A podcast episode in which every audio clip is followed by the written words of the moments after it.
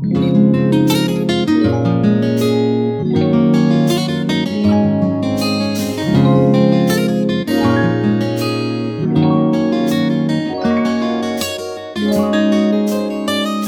大家好，欢迎来到来都来了，我是主播丸子。Hello，大家好，我是李扣。今天这一期节目呢，给大家分享一下我最近一个特别爽的体验。嗯，对，而且在我跟尼寇聊完之后，我发现其实他也有很多在这方面的，一些感受吧。对对对，嗯我觉得特别值得跟大家分享一下。就这个事情的开始呢，是我上。周在北京出差，然后出差的时候，我去了一个朋友家里边做客，然后那一位朋友呢，他和他的伴侣是在做家宴这个方面特别的擅长，就是招待朋友有一套非常成熟的 SOP。嗯然后完了之后呢，菜做的特别的精致，特别的好吃。然后当时呃那位朋友在跟我聊天的时候，他说了一个让我感触非常深的点，嗯他说成年稳人的温柔其实就是欲言又止。嗯他欲言又止非常的温柔，在于其实大家成年之后都有很多很多不想说、不敢说、难以启齿的事情和秘密。嗯那其实可能旁观者你已经呃看出来了，但是你不要去点破它，你，不要去看破不说破。对，看破不说破是一种温柔。当时我其实已经喝了点酒了，我就有一点醉意。我第一反应是就是否定的，我会嗯比较不赞同这个观点，因为我觉得说，我从个人角度出发，我就想当那个一直是少年，一直是清澈见底，一直想说什么就说什么，心里没有什么堆积情绪的那个人。嗯就第一反应就我不要这种温柔，我不想要欲言又止。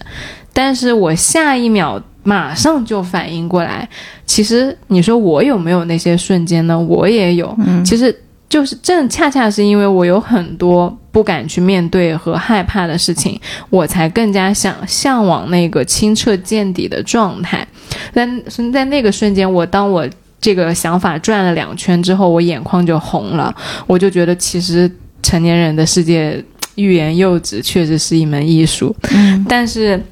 那天结束之后，我我做了一个回顾，然后我写了很长的一段状态，在微博里面，在极客里面都发了。就是我在结那段话结尾，我承认了。我想成家了，嗯。因为其实我在工作之后单身了蛮久一个状态的，而且我身边的朋友和我自己一直都呃在告诉我们自己，在告诉我们的朋友说啊、单身很快乐，然后和另外一个人相处特别的呃麻烦，嗯。所以我们并不是非常想要进入一段亲密关系。嗯。但是那天我看到我的朋友和他的伴侣相处的那种状态，确确实实让我很想要，也有一个那样和我一起做饭、一起洗碗，然后一起讨论一些我们最近的困惑和我们最近的疲惫的那样一个人。我第一次在社交媒体上承认，哎呀，我想成家了。啊，那一瞬间我说出来，在说出来之前，我其实有点犹豫，因为我一直都很嘴硬，不想承认我自己，呃，对另外一半有需求，对，对，但是承认完之后，我发现好开心啊！嗯就是这个东西像一个心事一样压在我的心底里，然后当我坦诚的把它说出来之后，就非常的如释放。如释重负。对对的，对的，就感觉那一部分的情绪就被放走了。嗯然后，于是我就开始在第二天、第三天、第四天尝到这个甜头之后，开始做各种各样的坦白 和各种各样的。哎，我跟你讲啊，我有一件事怎么怎么样。嗯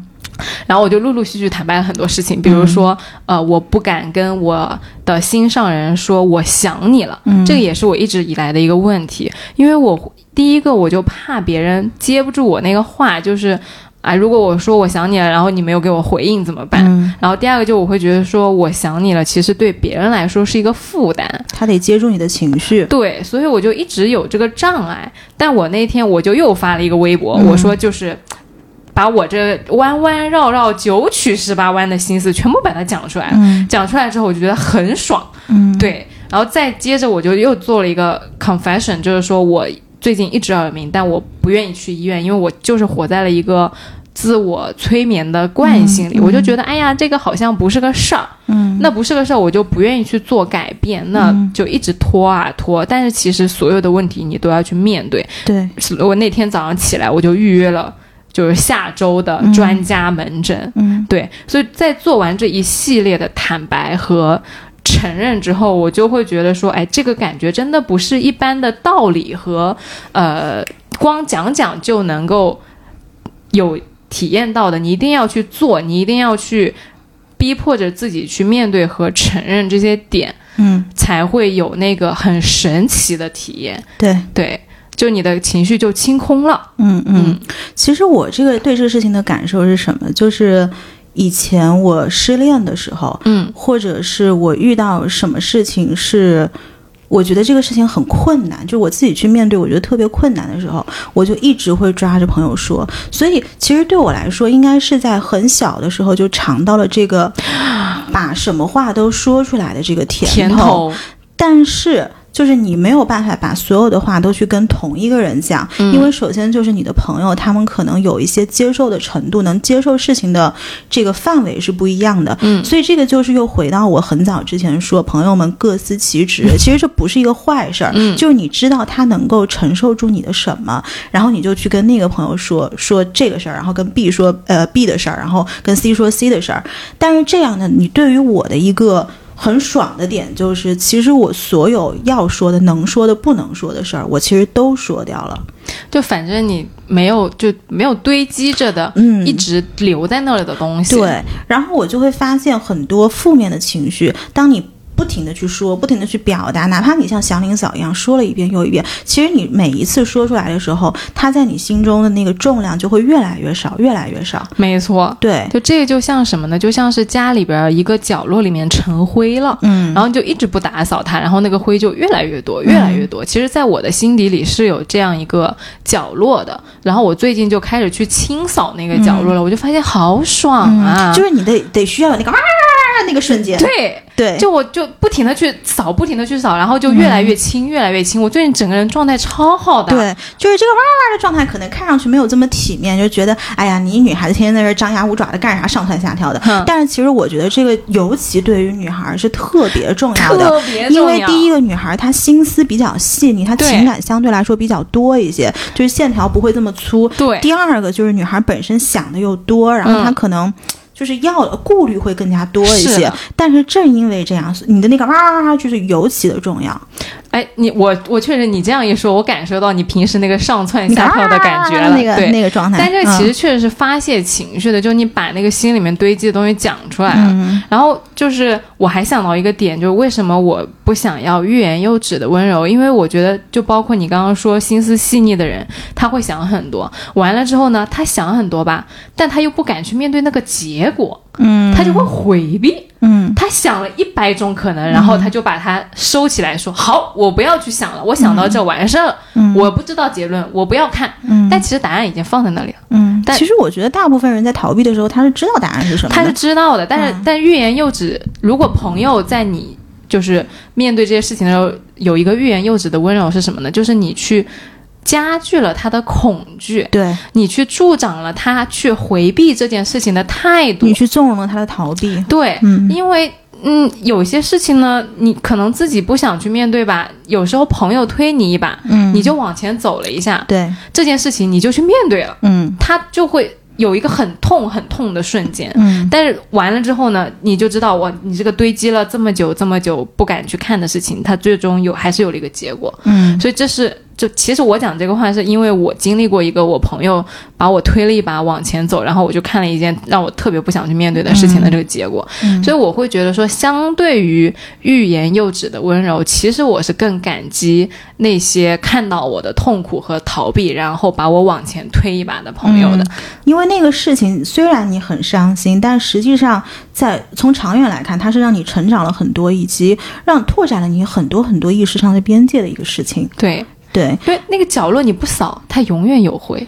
对，嗯。而且那天就是你不是发了一个微博嘛，你就说你最近在做各种各样的这个 confession，对，然后你也向呃一些朋友或者是像一些听友在微博上去搜集一些他们不愿意去面对对的的事情，然后那个微博就是我评论最多的一条微博，其中你知道最打动我的一条是什么吗？嗯。就是他什么都没有说，因为很多人都讲，比如说我害怕呃我找不到这么好的男朋友了，所以我不愿意承认我跟他分手了呀，嗯。或者我不愿意承认我很想他。其实很多都是这个爱情导向的，但是只有一条有一个女孩，她什么都没有说，她就。直接写周芷若点点点，倘若我问心有愧呢？就是当时我看到这句话的时候，其实我鸡皮疙瘩就起来了。我的天！为什么？是因为我想到，如果这些东西我们不去面对，不去清扫，那有一天可能你过了十年、二十年的时候，你回想起这个瞬间，你会觉得你是问心有愧的。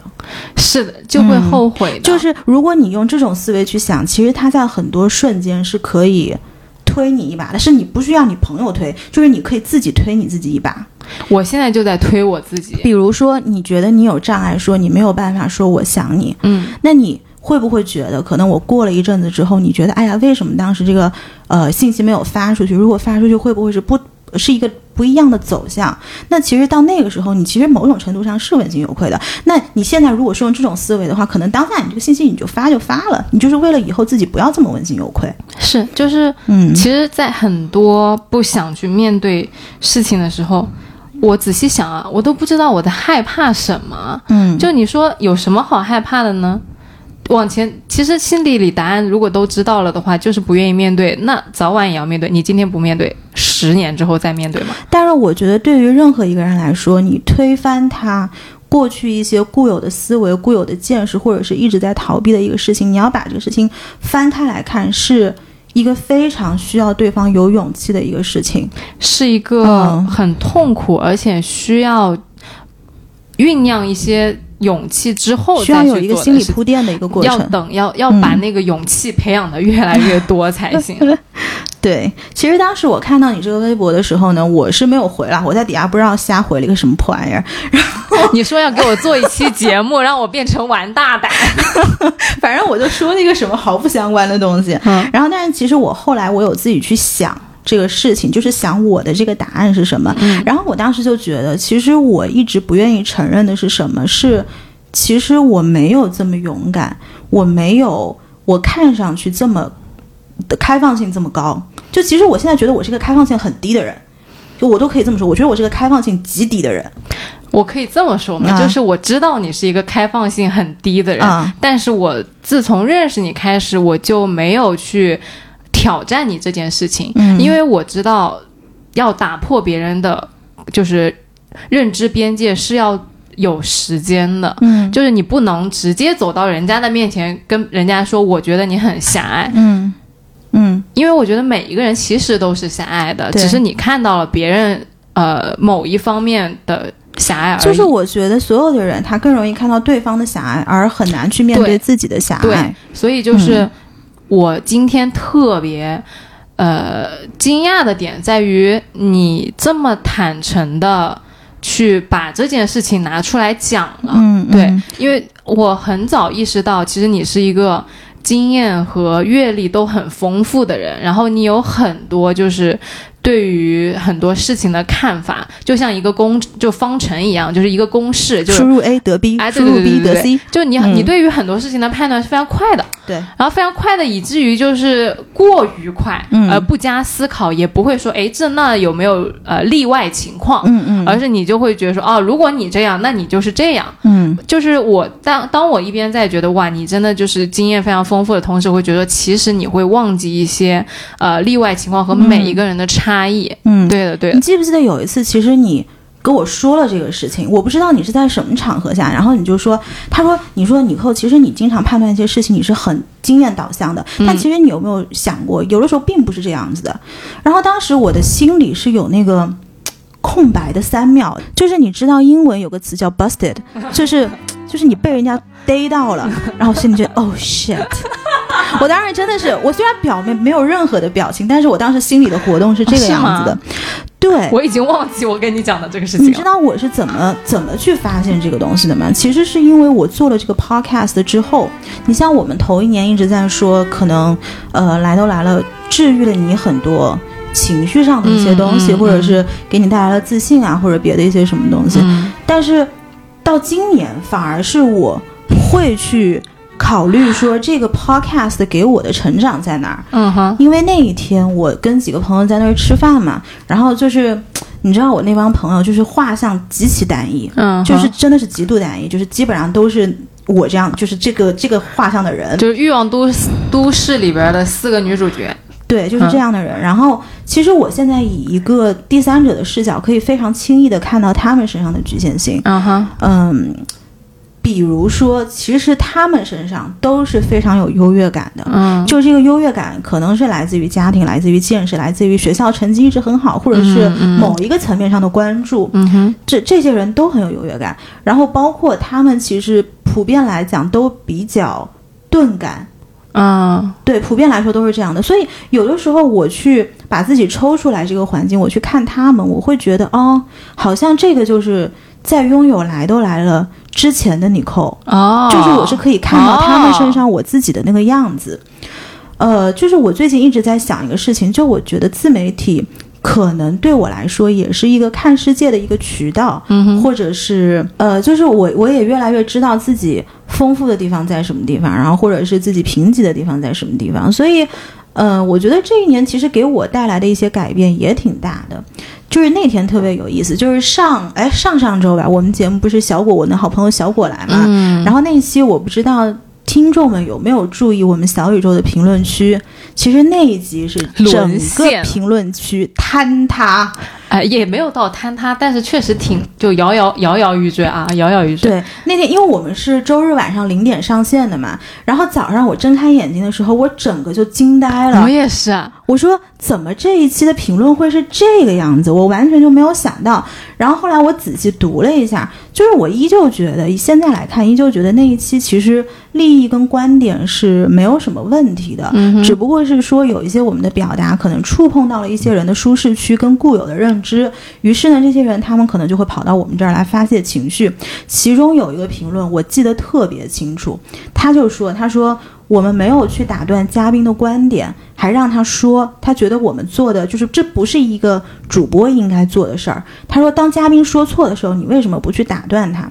他说觉得对我们特别失望。然后我当时直接就首先我拿这事情出来说，肯定不是为了说这个听众怎么怎么样，只是因为我当时回他的时候，我就说。我们两个其实不会去打断任何一个嘉宾的发言，是为什么？是因为，就是我觉得世界是很多样的，生活是很具体的。那，呃，我首先不能保证我看到的是世界的全貌。那么每个人就是评论对错，他是怎么评论的？就是跟我自己想法一致的，他就是对；然后跟我想法不一致的，他就是错。嗯，那就是我们怎么能保证我们看到的世界全貌，而不是带着偏见看世界的呢？然后我就说我不能，我说你能吗？其实那天的评论，我就看到了很多很多的人，就都是很狭隘的，包括我们自己。我其实那个评论区特别有感触，嗯。因为我在回评论的过程中，其实有很多的情绪，嗯。然后我就会去反驳和给我自己辩解，然后恰好有一个呃听众呢，他其实是我们的老听众了，嗯。他就过来跟我说，他说其实我。觉得你在呃回评论的时候有那么多辩解和反驳是不对的，嗯就是你应该去虚心的听他们讲话。嗯然后当时其实我是很委屈的，我会觉得说，如果你这么，我就直接回了他一句话，我说，嗯如果你做一期节目你就知道了。嗯然后他跟我说。我虽然没有做过节目，但我做过产品，我知道如果要让一个产品做好的话，嗯是应该听呃大家的建议，你才能优化那个产品的。嗯我其实从道理层面，我是可以就是去呃牙尖嘴利的去反驳我的听友说，那嗯呃我为什么？我觉得你们讲的都不对啊，然后你们哪哪哪不对啊，什么什么的。嗯。但是确实，我在这个过程中，我看到了我自己就是没有办法，真的没有办法去接受 我这么认真、这么认真去做的节目，然后大家不理解我，嗯也不嗯。就没有 get 到嗯。我想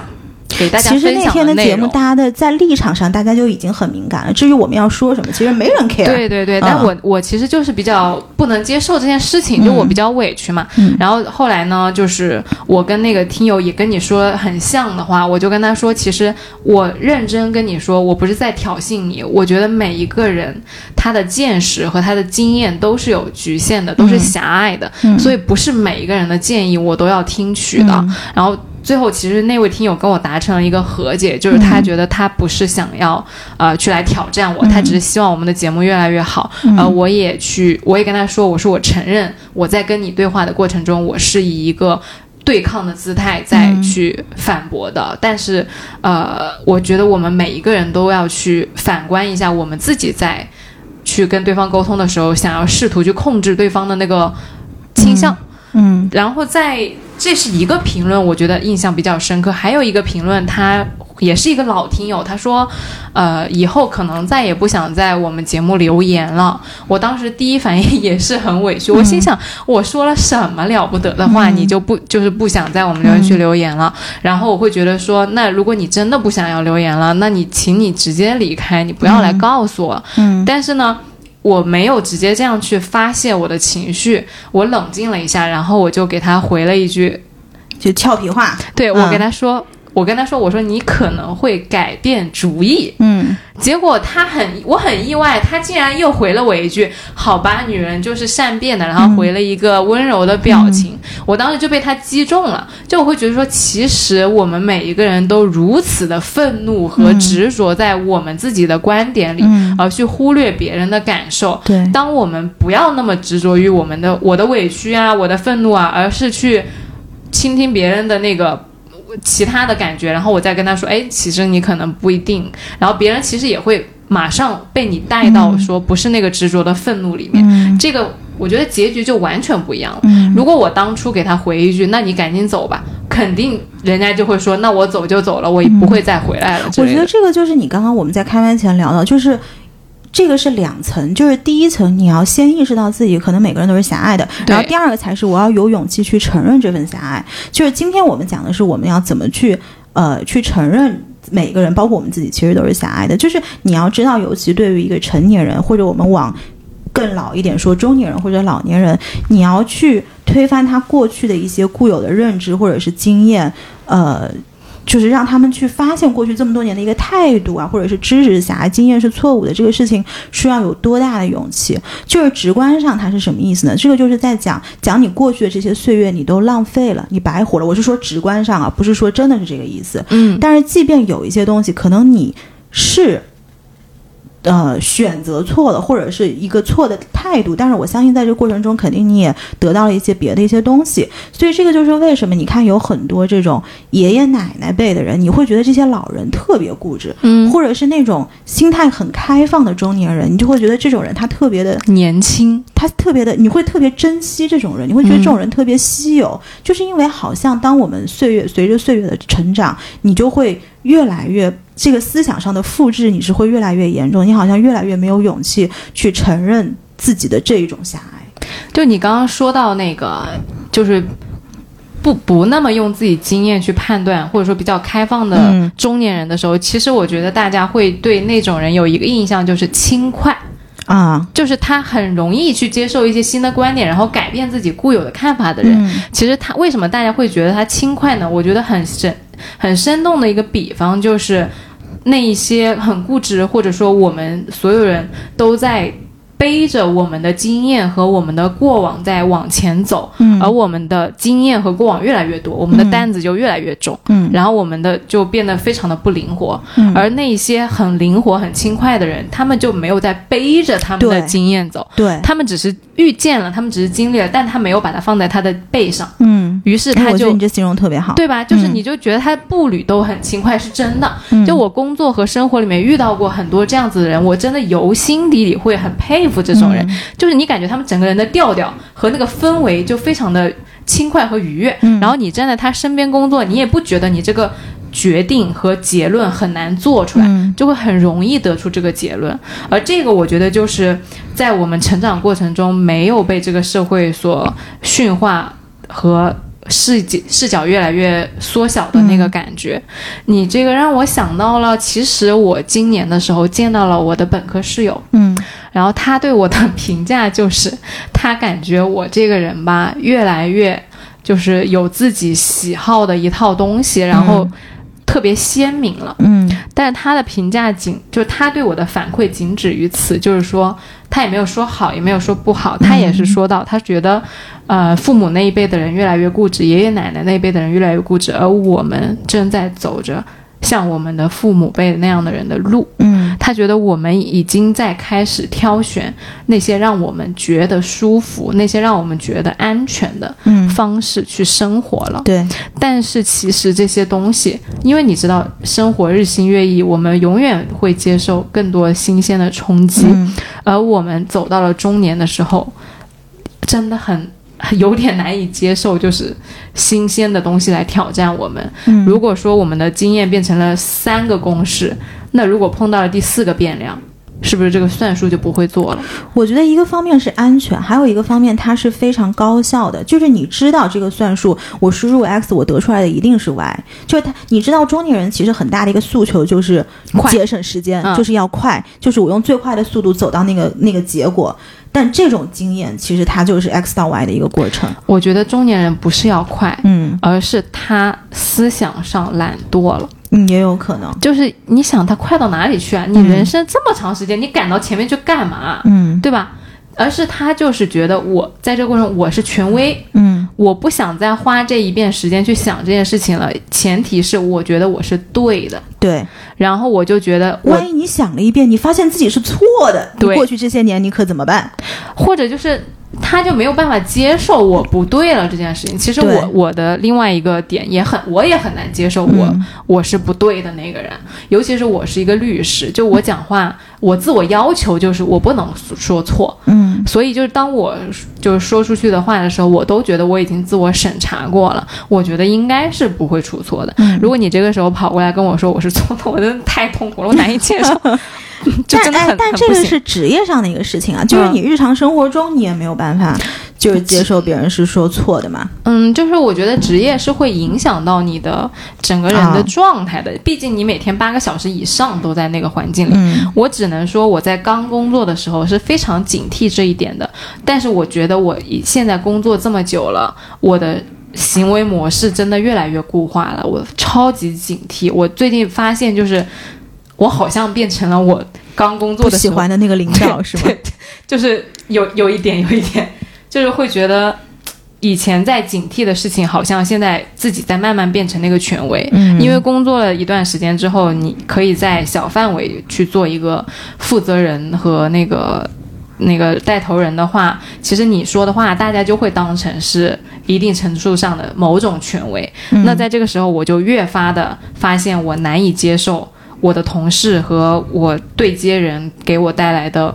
嗯 challenge 或者是质疑了，嗯。就就心里真的是会不舒服，我超级真实的感受啊，嗯。有可能不不能跟同事承认说我不想让你这样，呃，质疑我的观点，但是因为我理智知道，其实人家。呃的想法可能是对的，或者说人家是在不同的角度去想这件事情，嗯多人去思考同样一件事情肯定是更好的。但我真的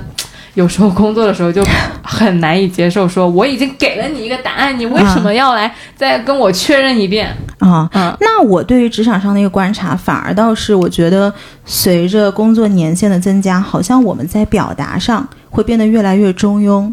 嗯就我回观我刚刚回国，然后刚刚进入公司的时候，其实我是一个很敢说，以及很敢去表达自己真实想法。就是我觉得只要什么东西对于这个项目是好的，因为我的理解是我们是一个 team，、哦，我们的目标是一致的。如果我觉得对于这个项目是最好的，那我一定会跟 team 里面的人提出来。但是我最近的一个观察是，呃，就是随着这个社社畜的身份越来越明显，我会越来越把那些哪怕是对的，但是是一些曲高和寡的东西给收起来了。哦，嗯，我懂了。就是你要知道，职场上其实我现在的理解是顺势而为是最有效率的。嗯，而且规则制定并不是社畜们制定的，规则是老板制定的。对那你只有让老板做，让老板开心，你才能。这是一个非常怎么说，非常简单但是很粗暴的理由，呃，很很粗暴的一个一个一个一个说法吧，就是你让你老板开心了，你才有饭吃，非常社会。非常社会。嗯所以我就发现，但是这个的一个代价就是。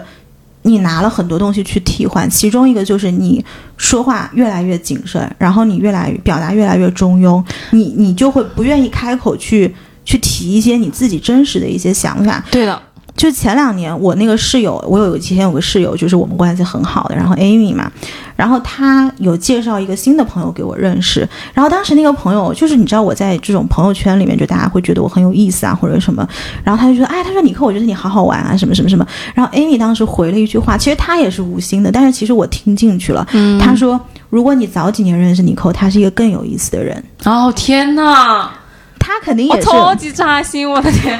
对，就是因为我后来发现，就是我在现在的这个场合，其实我说一句话，我会去衡量说这句话它合不合适，然后会不会伤着什么人。就是你说这么两句话，真的是特别的费劲儿。嗯，嗯，这个点我还挺有同感的，对。但是我最近发现一个很悲伤的是什么？就是我好像把就是你刚刚说的在职场上的一些习惯跟生活，好像是有一点分不开了。嗯，因为呃，又要说回小果那期节目，就当时我们不是被骂嘛，嗯然后被骂，其实我在呃那一个星期里面，其实我是有做一些这个自我审视的。就即便我是觉得就是可能观念上没有什么问题，但是是不是在有一些处理上可以把它做得更漂亮，或者是做得更智慧？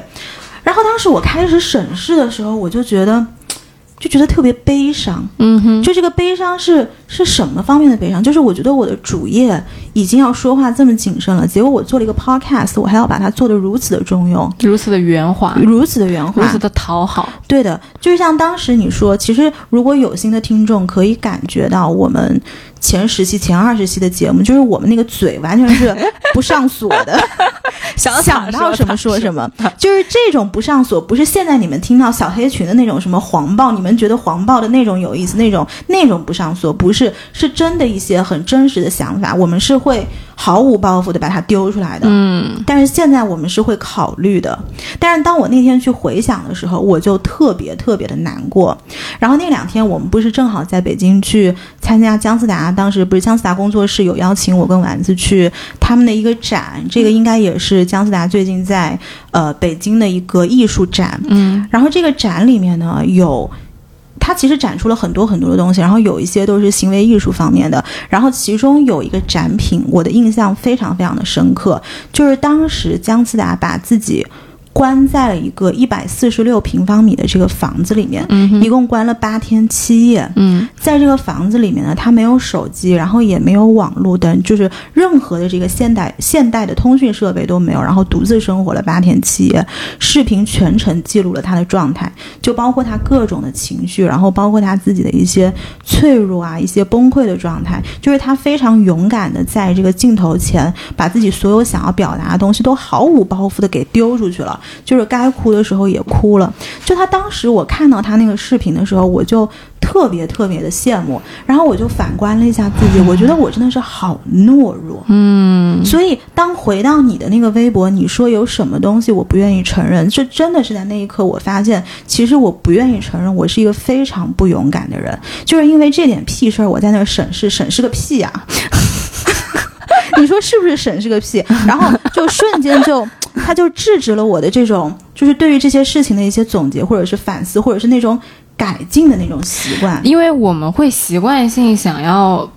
得到更多的夸奖，嗯然后为了得到这些夸奖，我们就会想说，哎呀，那我大家到底喜欢听什么呀？大家的雷区到底在哪里？我到底什么话该讲，什么话不该讲？嗯但其实我们俩一直做 podcast，就有一点说，我们其实也不想教大家什么大道理，或者说，呃，我们也就是才到人生的这个中年的门口。，我们也就是刚刚发现一些事儿。对，对所以就我们俩一直的初衷就是做两个非常真实和两个分享我们的痛就痛苦或者说困惑的这样一个 podcast，、嗯，但是在做到了现在之后，就随着听众越来越多，好像我们就慢慢开始说，去追求那个政对治正确对了啊。就是哎，那大家喜欢听什么，我要给大家讲什么，你看那个思路就不太一样了，对，他就嗯不对了。然后会会觉得说，哦，这一期大家对这个反响好，哦，这一期大家不喜欢听这个，就就已经好像试图开始总结所谓的又回到了我们那个经验的框架里面了。对。对，输入 A 得 B，输入 B 得 C。对，我觉得这个真的是一个嗯经常要反思和每次常想常新的问题，就是到底我们为什么要做这件事情？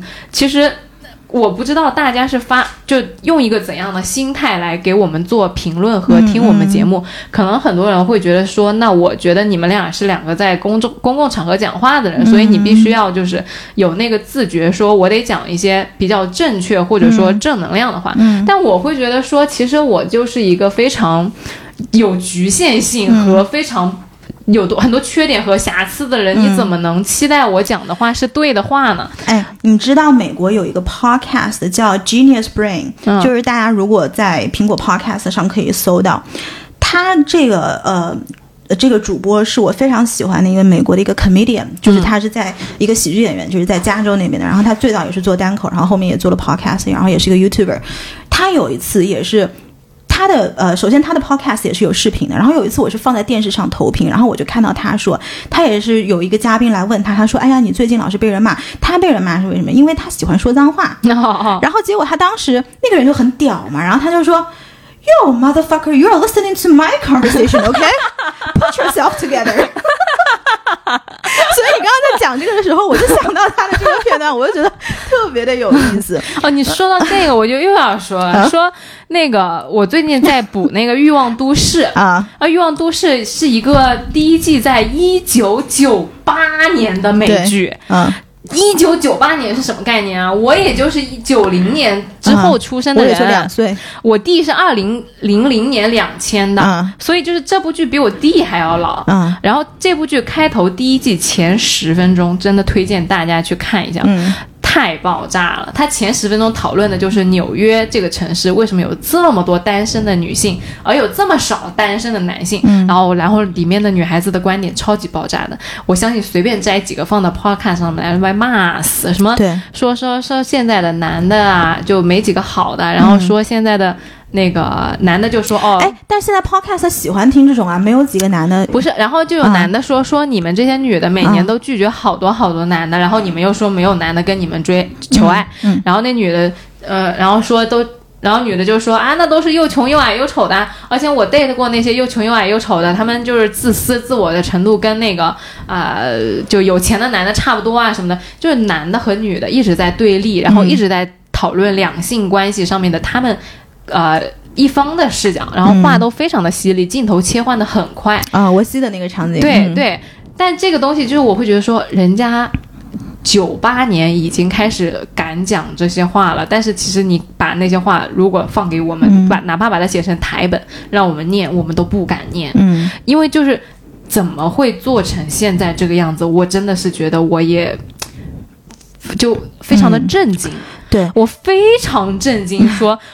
就是有这么大一个反差，在我先挨了骂，然后我第一反应就是我以后不要再讲这些惹到大家神经的问题了，我也不要再去踏那个雷区。我知道大家喜欢听什么东西，我们就按照那样讲就行了。对，然后我就去看了《欲望都市》，我可以这样讲话，然后人家早就这样讲话了。是是，其实那天就是我们在看展的时候，不是有拿到那个简介嘛？嗯，然后其中第二页简介。是姜思达自己写的，然后他中间有一段其实特别特别打动我，我来给大家念一下。然后他就说：“我不是艺术家，我永远不会是。我是艺术。当我讲我是艺术的时候，我是认真的。是男人们在画布上描绘的关于女人的艺术，他们才是艺术家。他们创造了那个拙劣的我，所以不要责怪我。你要怪就怪这些男人们的好和坏，这些男人的孤妄失落。”小的心脏里的过分小心和诸多轻举妄动，就这个里面最打动我的是最后这两个，就是过分的小心和诸多的轻举妄动。其实我反而觉得现在我们是，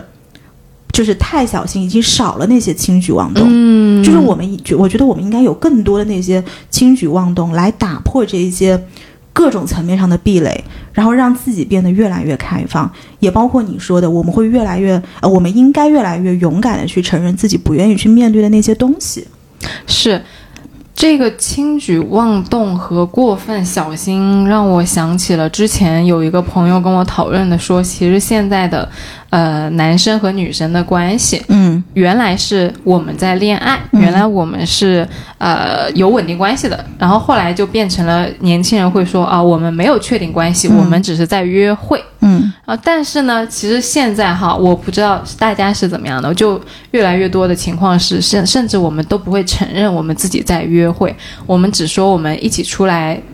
玩儿。啊，啊，我们一起出来玩儿，然后这是我们一起玩儿的朋友，嗯，但我们不会说这是我们的约会对象。嗯，就我们一方面哎，在但我也会说是朋友，因为我觉得约会对象这四个词好像非常的官方，非常的书面。不是就他他不会承认说啊就我在 date 啊啊。啊，我在约会一个人，就是或者说这是我最近在约会的人啊嗯什么的，嗯。就是他你不会再去甚至承认说我跟这个人有一些呃就是我没有把他当朋友，就是我觉得他是 sexually attractive 的，对对对，嗯。就已经不会再承认这些事情了。嗯。就男男性跟女女性在交往的过程中的那个边界感，一方面越来越小心，然后一方面就是好像特别不想让大家另外一个人侵入到你的生活。我一方面我要高度的保持我的独立性，嗯然后另外一方面呢，又是其实是很渴望有一个稳定的关系的，所以我就觉得，其实大家在都在自我束缚，就包括我自己。就你就是既要又要，既想又不想，然后也搞不清楚自己到底想什么，反正就是不敢往前走一步。嗯嗯哎，但是我觉得好像现在我去衡量，就是包括男女关系的时候，我只有两个。呃，就是两个尺度吧。嗯就第一个是这个是我的 I'm dating him，就这个是我约会对象，就像你说约会对象。然后第二个是这个是我觉得可以结婚的对象。就是我好像现在比较少说男朋友这个词，就是包括我去形容我们的朋友们的这些亲密关系，然后我不会说，哎，你交了一个新的男朋友，我会问他这个是 date or marry。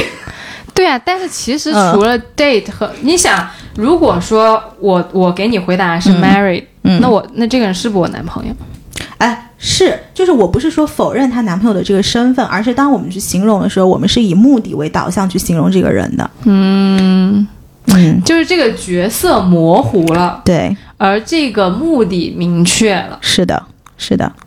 就现代人怎么会有这么多就是嗯奇奇怪怪的点？你就是一些 twist，就是它是一些就是很各种。奇怪。啊，就是这种很小的，可能日常我们不把它拿出来讨论，我们是发现不了的。对的但是它其实是存在的。我真的，你说到这个男朋友点啊，确实嗯我也很少去问别人这是不是你男朋友 or marry？对、嗯我一般会说，就是你你你是不是单身？就 available，你是不 available 的？嗯，但至于你就是，你 available 到有男朋友中间是哪个阶段？哎，我不 care，对，嗯，或者说朋友，我甚至就觉得这是朋友的隐私，嗯我都不好去问这件事情，我觉得不会是对人家的尊重。哦，没错没错，就是除非是对方自己说这是我男朋友，否则如果他带出来身边的人，我不会去问这是什么人，对，不管他们的行为举止是亲昵还是生疏。当然当然，嗯但是就是。你会觉得说，大家已经越一边越来越模糊这个边界，一方面又越来越谨慎这个边嗯界，其实就很一言难尽。而且我那天在想，就是我就不是讲到没有那么勇敢嘛，嗯就是我年轻的时候勇敢啊，是勇敢于我呃我不知道你知不知道有个形容叫做私奔般的恋爱，你知道这是什么意思吗？我不知道，就是说，你跟这个人谈恋爱，可能你家人也不同意，你就不用都不用跟你家人说，你就知道他肯定是不同意的，哦家人也不同意，你同你朋友也看不上，甚至你自己个儿都觉得你们不是这一类人。但是周围人越跟你说不行的时候，你就越挫越勇。同时，其实你也。知道这个人不行，但是你又越来越爱他的那种分裂感，就是我年轻的时候哦特别迷恋这种，好像全世界只有我们两个，就是越挫越勇，在对抗这个世界。的那种撕裂感，所以我一直把这个叫做私奔般的恋爱哦，那你说的这样，我有一个很好的朋友是这样的，嗯他后来结婚了，啊。就他对抗世界，然后他赢了，哦，就是这两个人后来赢了。对哦，嗯，但这也是唯一一对我看到赢了的。对我我后来总结这个可能是射手座本身的一些好，就是我的确是个好奇心特别强的人，嗯，然后加上本身可能性格里面的一些不服输吧。但是随着时间的推移，就是也是那天我在想嘛，就好像我现在越来越不愿意去去谈这种很麻烦的恋爱。嗯就我觉得这个，我仍然享受，我知道这个对抗的感觉是什么样的，我仍然觉得它非常迷人。但是我觉得这个后面要处理的这些 mess，就是这些很 messy 的东西，我觉得太麻烦了。这个真的就印证你朋友那句话，就是当、嗯如果你几年前遇到他，你会觉得他更有意思。嗯，我跟你再讲个，我我觉得年轻的时候也是一种很勇敢的一个一个体现。你真的很好玩哎，我跟你，我好玩吗？还好吧，就是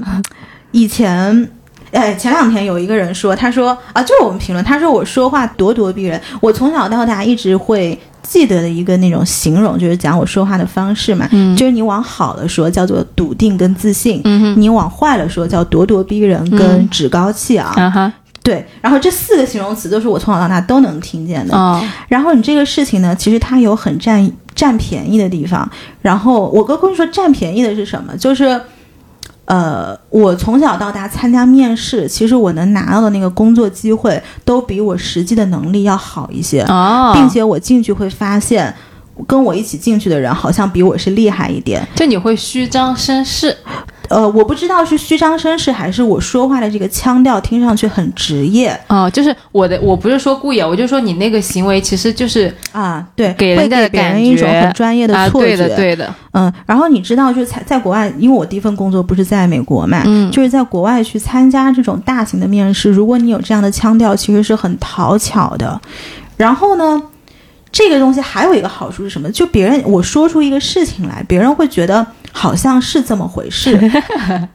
我跟你讲一个很好笑的事情，就是你刚刚讲的那个，我想起这个事，呃，还是 Amy，就是我刚刚跟她住在一起的时候，我们当时不是在美国嘛，然后二零一一年的时候，呃，上映那个《Hunger Game》叫什么饥饥饿游戏吧，嗯嗯就是它有第一部、第二部、第三部，然后当时我们正好是在电视上看的，应该是在演第二部，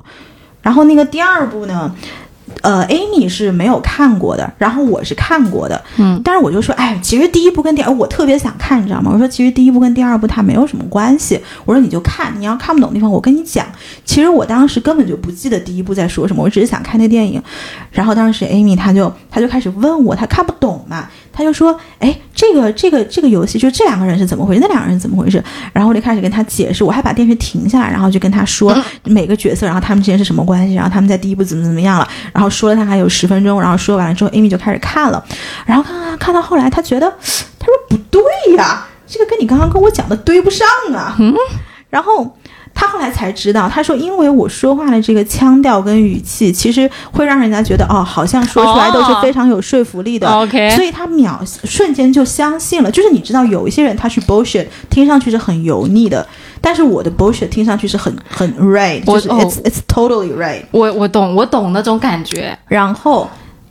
但是他就是刚跟我住在一起嘛，然后他就识破了我这一点，他就拿手机出来查，他说那个剧情跟我跟他描述的完全不一致，然后他从此之后就再也不相信我了。哎，我跟你说，我真的特别懂这种感觉，嗯因为我前男友就是这种人。嗯他就是那种我问他什么，他都会煞有介事的跟我解释一番。我当时就超级崇拜他，嗯我心想怎么能有人这么博学？但是其实多年之后，我才后来慢慢发现，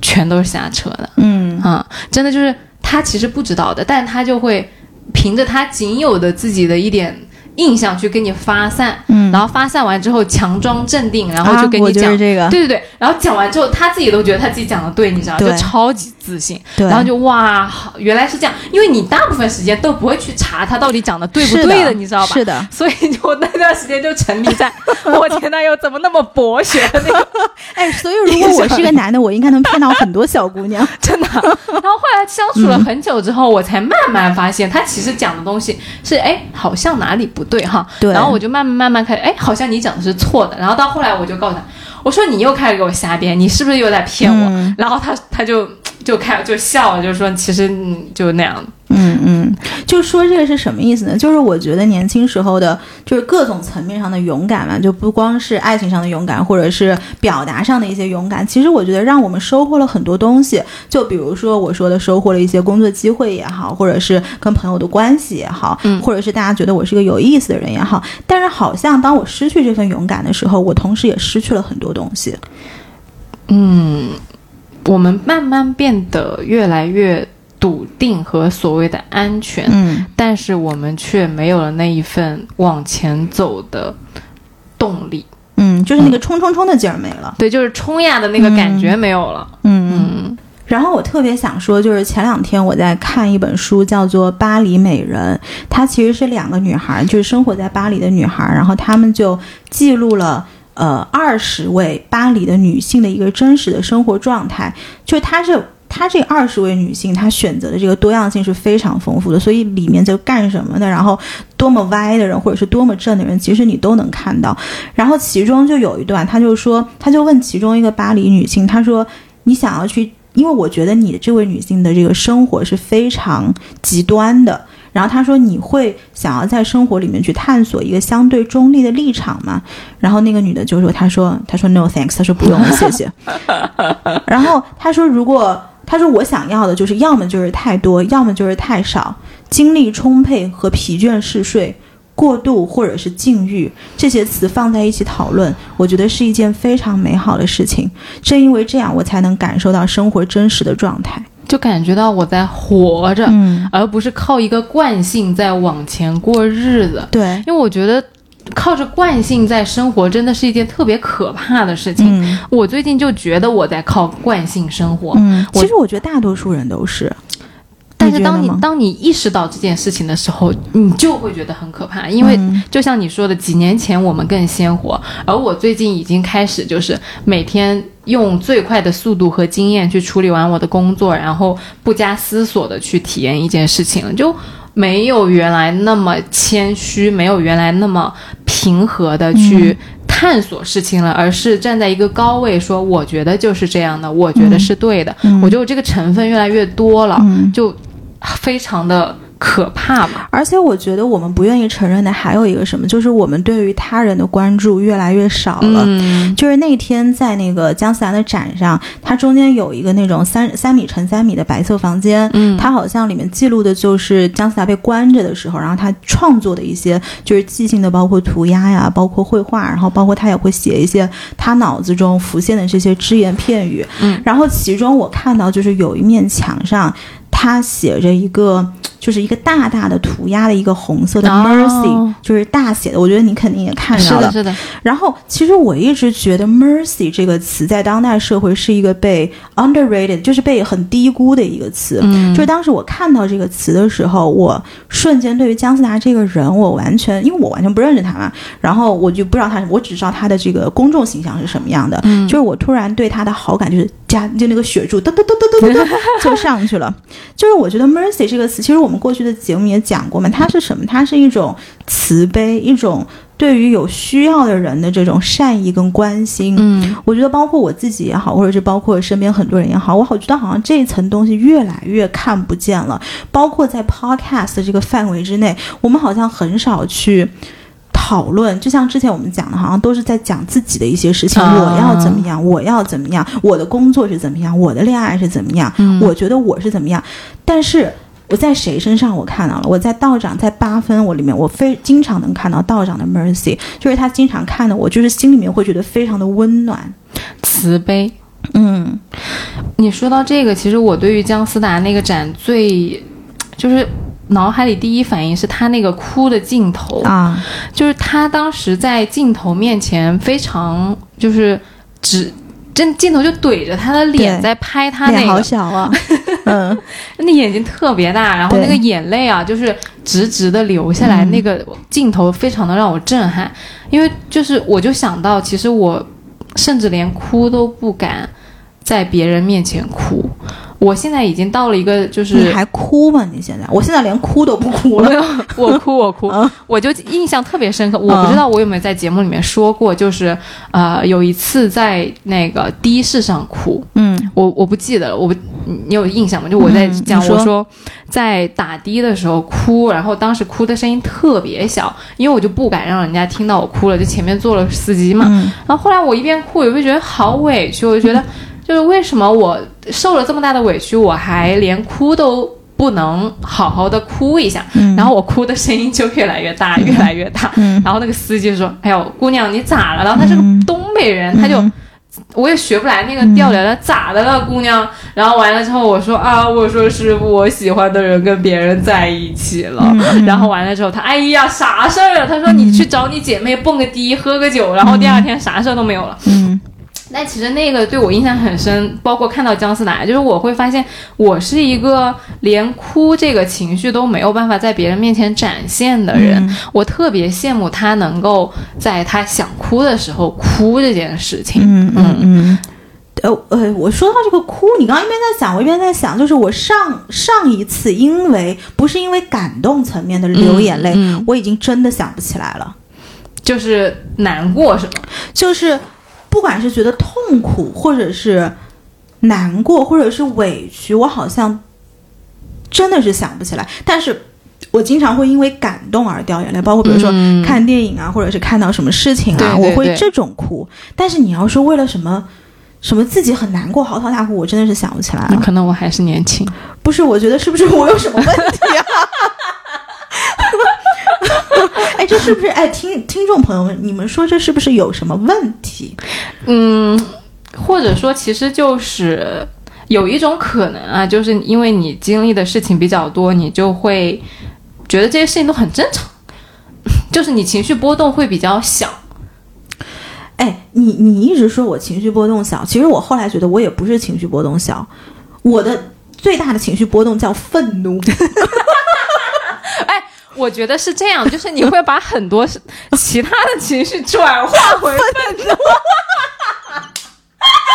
就是你在哭的时候，我在愤怒；对对对对对，是的，是的。你在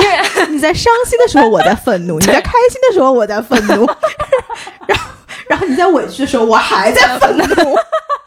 结果最后我跟别人说，结果别人说我情绪波动非常小，我只是会愤怒。哎，但是我有点忘记了，就前阵子谁跟我说说那个愤怒其实是一种防御机制，嗯就是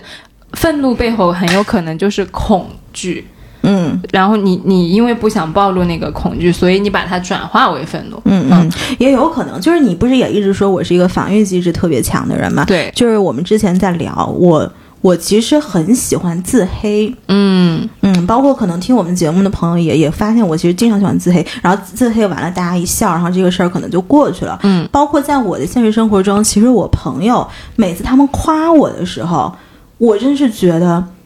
就是我觉得这是一种社交的消耗，就是你别来夸我，我不想让你对我有期待。因为你夸一次，我至少得回你一句，啊。然后你还得回我一句，就是这种一来一往，这三个来回，我觉得是特别难受的瞬间。然后我觉得你是把那个把我那个帽子戴得很高，对呀、对，然后我就非常喜欢我朋友黑我，因为我发现黑我的甜头在哪儿，就是身边所有的人对你都没有期待，嗯，然后我对自己好，就是我给外界展示出来的形象是你们不要对我有期待，我就是这个鬼样子。所以当你发生了什么事情的时候，你好像觉得啊，OK OK，好像也是我的就是可接受范围之内的。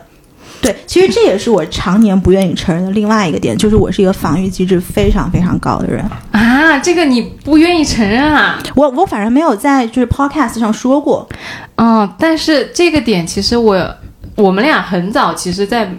就是非录制的时候是讲过的，对，但好像 podcast 上是没有讲过。但但是那个这是你不嗯能承认的一个点吗？这个事情我对自己对我自己很早以前我就承认了，就不是那种什么我发现我朋友身上很狭隘，我看到了我自己的狭隘，哦不是这种，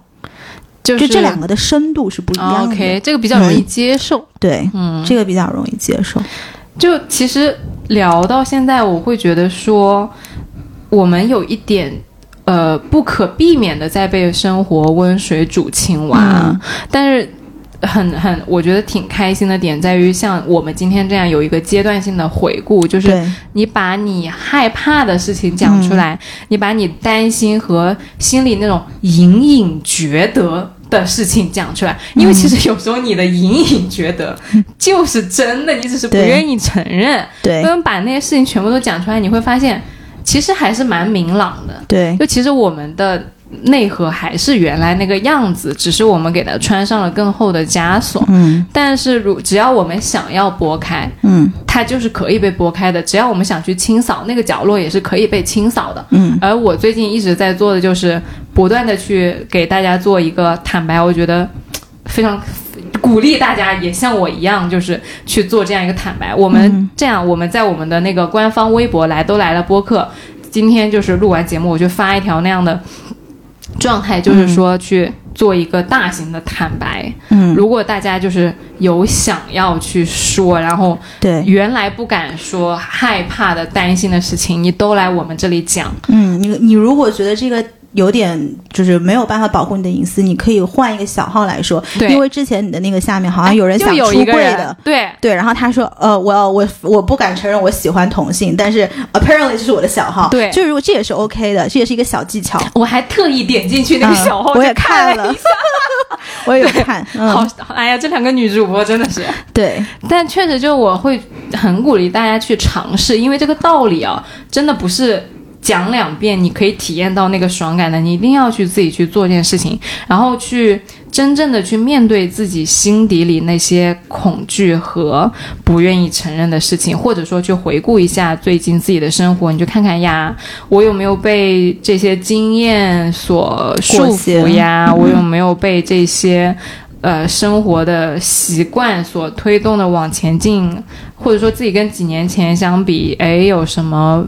所谓成熟，但是其实你不一定喜欢的变化，嗯，对吧？对的，欢迎大家来我们的这个微博给我们评论，呃，然后呢，这一条微博我们会就是如果你评论加转发加点赞的话，我们会给你送出一张呃这次抽取一名观众，呃抽取一名听众。嗯这个北京姜思达他们这次展览的这个票，嗯，然后同时呢，这个票我们一共有两张，另一张呢会放在小宇宙的这个评论区，就是你写下你想写的话，那么最高点赞的那一位朋友呢，他就能够得到这个票。对，没错。然后这个展应该是在北京的，所以呃，我觉得北京的朋友们可以就是多多努力，对，去多多努力得到这张票，因为确实你看完之后会有一些，我觉得会不一定在知识和观点上有增加，因为他那个展全程都是没有什么没有解说，没有对什么的对的，但是你会有一些不经意的小小的点去触到你过往的那些回忆和你嗯自己那些不愿意去面对的事情。是的，就是其实这个展我是真的非常非常的喜欢，所以其实呃，虽然我跟丸子这次去受邀参加这个活动，但是我必须要跟大家说，我们说这么多东西完全一分钱都没有收。没错，完全是我们非常个人非常喜欢这个展，然后中间说这些东西都是一些由衷的一些感想。呃，怎么说呢？就是我觉得大家随着这个年龄的增长，可能每个人都会变得越来越复杂。你们会有复杂的人格，会有一些精明的手腕。我觉得这些都是很好的品质。我只能说，祝愿我们所有人都足够复杂，也依然勇敢。嗯，